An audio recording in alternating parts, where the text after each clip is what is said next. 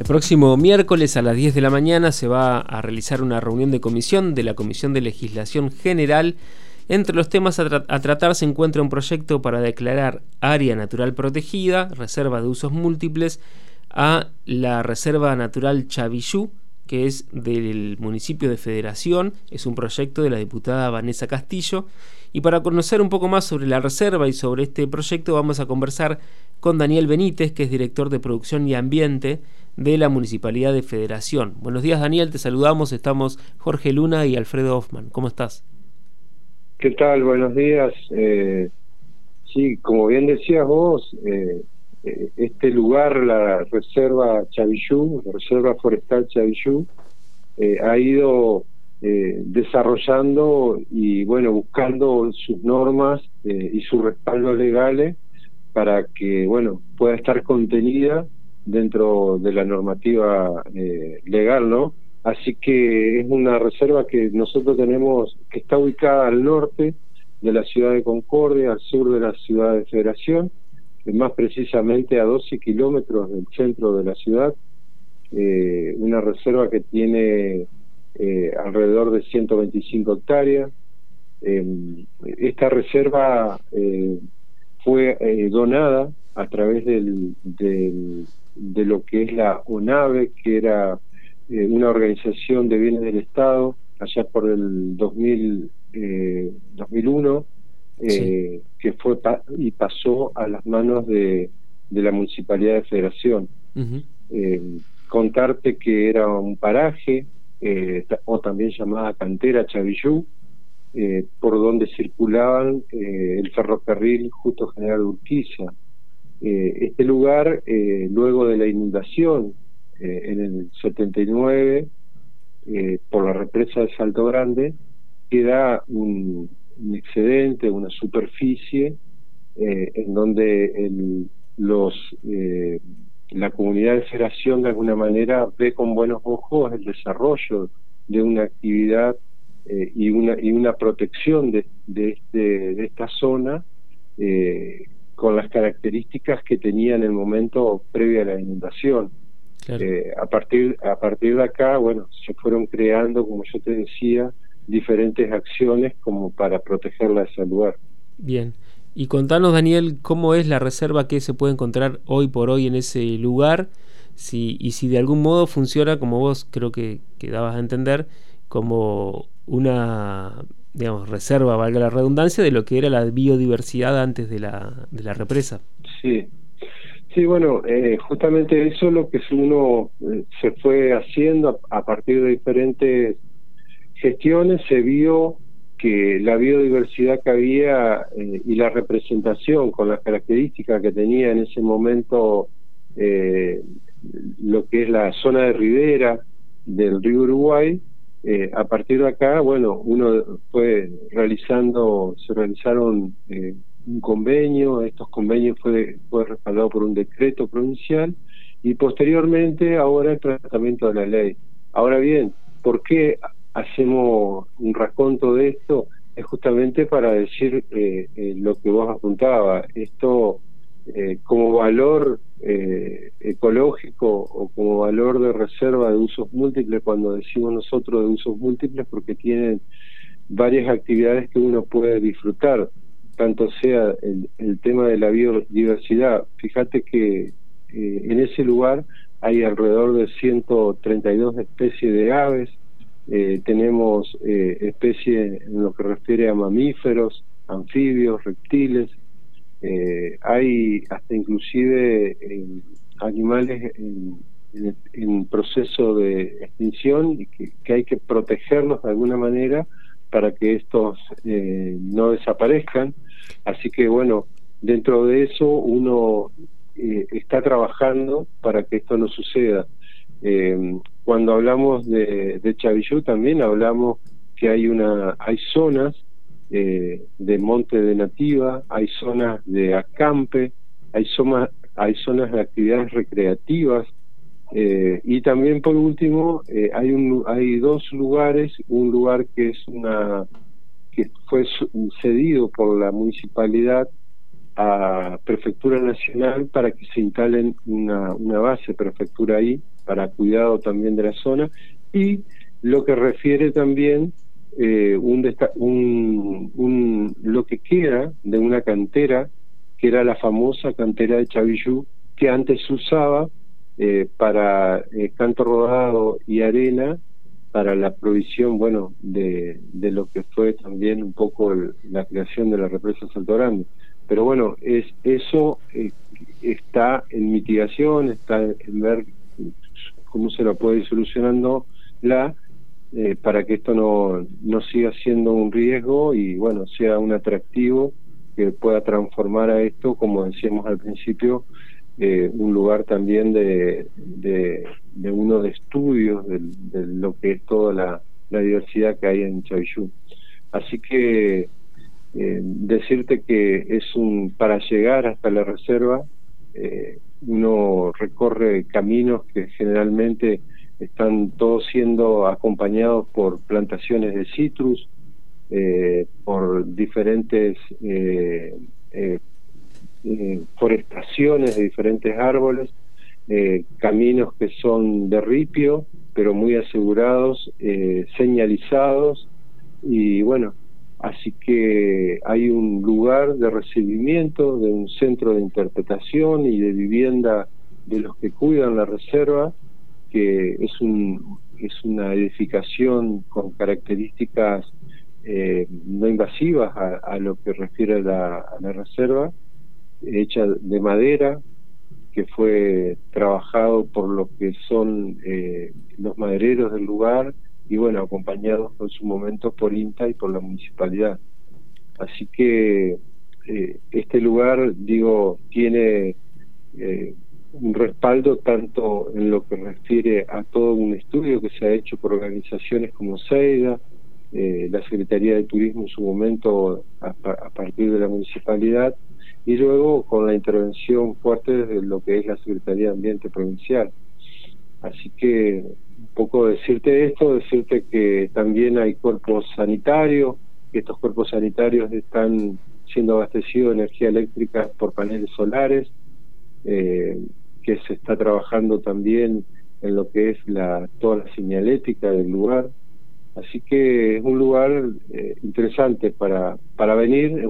para disfrutar con todo lo que se refiere a la actividad al aire libre. Benítez, Jorge Luna le habla. ¿Cómo le va? Es un gusto. ¿Qué tal, Jorge? Muy bien. Em, la consulta, usted me describió un poco lo, el acceso, pero concretamente, ¿por qué lugar se llega ahí? Y si también, la otra pregunta, se puede, veo que se mete a lo que es el lago de Salto Grande, que se puede navegar y, este, disfrutar de esa manera, de otra manera también. Sí, recuerdo que es una reserva, entonces la, navegación se la puede hacer de, exterior a lo que es la reserva, ¿sí? Eh, no quiere decir que no haya lugares, pero sí se, Federación cuenta con muchos puertos de bajada de lancha en donde se pueden acceder a la ribera de la reserva. Eh, al ser reserva hay cuestiones que están eh, que no se pueden realizar como la pesca, etcétera, pero hay otras que sí se pueden hacer es como avistaje, como recorrido, como andar en bicicleta, como hacer training, como caminatas, etcétera. Eh, y el acceso es muy fácil, uno desde, desde la ciudad misma de Federación eh, accede a lo que era la ex Ruta 14, es un acceso que va al área industrial de Federación, al área maderera de Federación, y a partir de acá recorre 6 kilómetros eh, hacia lo que sería la parte sur de Federación y se, y se encuentra, bueno, con este lugar, digo, a, poco, a pocos minutos de la ciudad de Federación. Eh, digo, está muy bien señalizado, eh, eh, está su camino es muy estable, o sea que todo acompaña a que uno pueda acceder y disfrutar de la belleza natural y de la biodiversidad que tiene este lugar. Y los turistas que llegan a Federación, bueno, sabemos que Federación tiene en el turismo una de sus principales o su principal fuente de ingreso, ¿no? Los turistas que llegan a Federación van, conocen, ¿qué dicen sobre la reserva? Eh, lo bueno que tiene las propuestas turísticas de Federación, eh, que uno va ampliando la, cartera eh, con esto, tanto sea como el, turismo productivo, como, el turismo que hay en, propio de la zona termal, como es toda la parte de playas que tiene Federación, pero también digamos que en lo que es esto del ecoturismo, o lo que es de este, esta reserva de usos múltiples, eh, se la puede aprovechar y se la puede aprovechar, como decía yo, en lo que es avistaje de aves, de mamíferos, de anfibios, es muy interesante ver liebres, los zorros, etcétera, que andan, lobitos de río que andan en el lugar, o así también como avistajes de, de lo que es la flora, que muchas veces hay árboles que están por ahí en extinción de que uno los puede llegar a ver en este lugar y en, no, no en otro. La visita, eh, nosotros como pobladores de la ciudad de Federación aconsejamos mucho a que vayan a visitarlo, pero también eh, eh, acompañamos esto de un fuerte discurso en lo que refiere al cuidado ambiental para que no ocurra que por la visita que haya del turismo a este lugar se vean invadidas de, de todo lo que es los residuos o de todo lo que es las actividades que puedan generar el mismo residuo de forma el mismo turista de forma indirecta. Así que bueno también tiene que ir acompañado de un cuidado de este lugar y en épocas de, de incendios también tener cuidado con eso no hacer fuego por ejemplo. Tal cual tanto sea en la época de sequía o en la época de temperaturas altas, hay que cuidarlo porque, claro, uno entiende que esto eh, no ha sido modificado mucho por la mano del hombre, que hay zonas de nativa en donde uno tiene que entender que tiene que tener cierto cuidado, como así también la reproducción propia de los animales que están en el lugar, en donde hay momentos en donde hay que respetar el ciclo biológico de los mismos. Eh, lo mismo ocurriría con el desove de los de los peces en la vera en la ribera en donde también hay un, cuidado eh, a la hora de, de bueno de la de lo que es la reproducción así que decirte que es una zona que está muy bien eh, zonificada que, se ha eh, hecho por ordenanza una, una zonificación eh, y que se trata de cuidarla y de mantenerla en las mejores condiciones. En este momento hay personal municipal a cargo del lugar. Eh, es un lugar donde tiene las va a ir tomando las características que se está trabajando para que sea una propuesta más a un circuito de reservas y por supuesto darle un plus a los turistas que vienen en búsqueda de lugares naturales como son las termas, como son nuestras playas, que tenemos un cinturón de playas muy extenso en la ciudad, agregándole a esta reserva de usos múltiples, que bueno, eh, esperemos que, que todo siga adelante y con esta propuesta de la diputada Vanessa Castillo pueda salir la ley que nos va a dar sin duda eh, un respaldo muy importante a la hora de eh, mantener esto como una propuesta turística y de reserva. Claro. Eh, Daniel, solo me quedó una, una duda cuando hablaste de que allí hay animales en proceso de extinción. ¿Cuáles serían esos animales? nosotros hay el, el, lobito de río y el pato real, más que nada el pato real, eh, son eh, que es una ave está no lo visto río sino el pato es un es una ave que está en, en proceso de extinción. Entonces bueno trata de cuidarse y de mantenerlo eh, en los cuidados en los mejores cuidados que se pueda dar que es tratar de que se siga reproduciendo y que tenga su hábitat en, la reserva. Así que bueno esto es de cuidado. Eh, y hay otras especies endémicas eh, que ya son como la flora, como son, hay un, hay un cactusito que se le dice vulgarmente, eh, que son eh, especies endémicas que bueno, esto hay también hay que tratar de controlarlo para que no avance sobre la reserva. Pero digo, en animales es el animal ah, de cuidado, es, es este, el pato real. Daniel, muchas gracias por este contacto.